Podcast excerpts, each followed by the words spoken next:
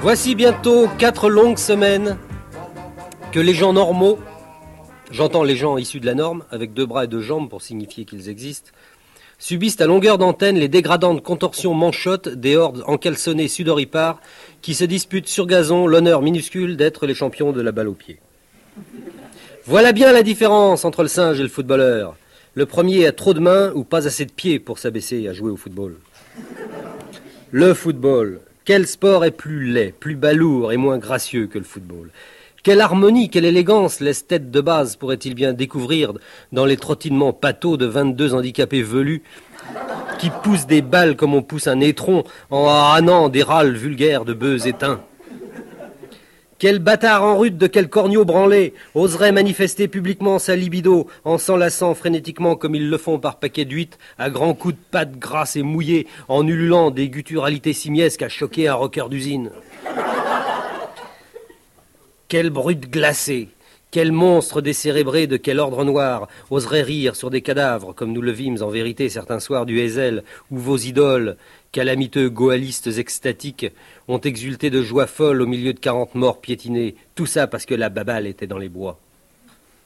Je vous hais, footballeur. Vous ne m'avez fait vibrer qu'une fois, le jour où j'ai appris que vous aviez attrapé la chiasse mexicaine en suçant. en suçant des frites aztèques. J'eusse aimé que les amibes vous coupassent les pattes jusqu'à la fin du tournoi. Mais Dieu n'a pas voulu. Ça ne m'a pas surpris de sa part, il est des vôtres. Il est comme vous, il est partout, tout le temps. Quoi qu'on fasse et où qu'on se planque, on ne peut y échapper.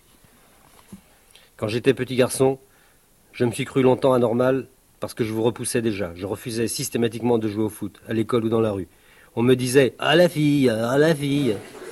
Ou bien Tiens, il est malade tellement l'idée d'anormalité est solidement solidaire de la non-footballité.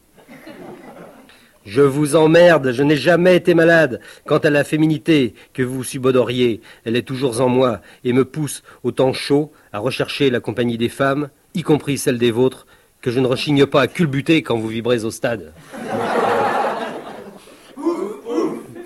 Je vous signale par parenthèse que ça, c'est ce que je viens de vous dire, c'est un, papier qui m'a été commandé par le journal du dimanche, qui peut pas être un journal d'imbéciles puisque c'est le groupe Hachette.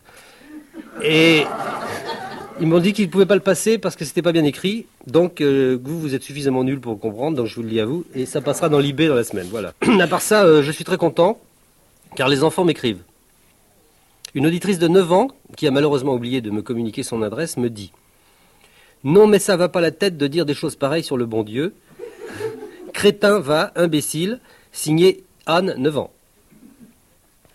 Tu as raison, Anne, ça va pas la tête. Je ne le ferai plus, je te le promets. N'empêche que c'est pas moi, c'est le bon Dieu qui a commencé. Demande à ta mère de t'expliquer le comportement du bon Dieu avec les petites filles de 9 ans en Éthiopie ou au Liban. Moi, j'ai pas tout compris. Mais ça fait rien, je t'embrasse, petite Anne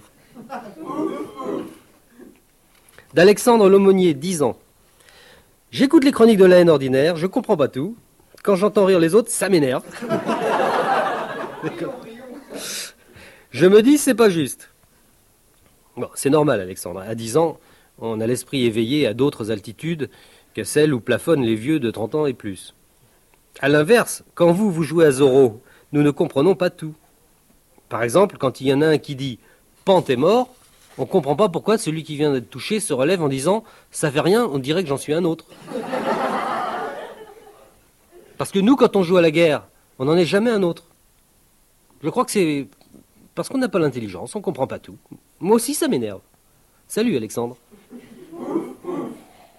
Pour en finir avec ce douloureux problème de l'incommunicabilité entre les générations, permettez-moi une anecdote familiale. Un crétin mutin, j'en ai plein mes salons, ça aussi, un crétin mutin m'a offert un gadget imbécile.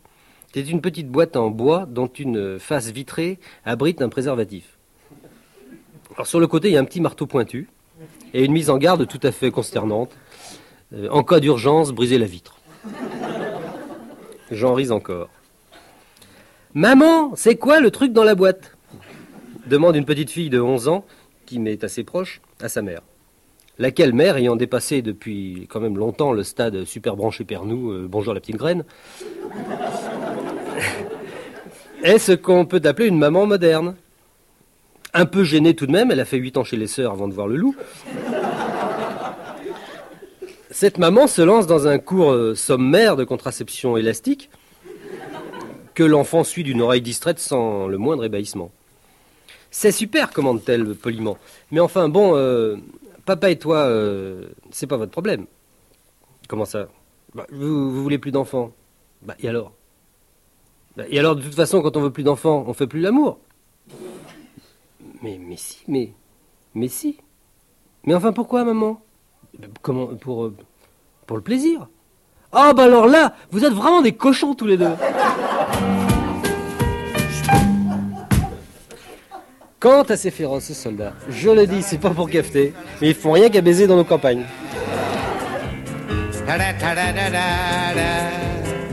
La comédie d'un jour, ah, la comédie de ta vie, la comédie, la comédie, la comédie, la comédie.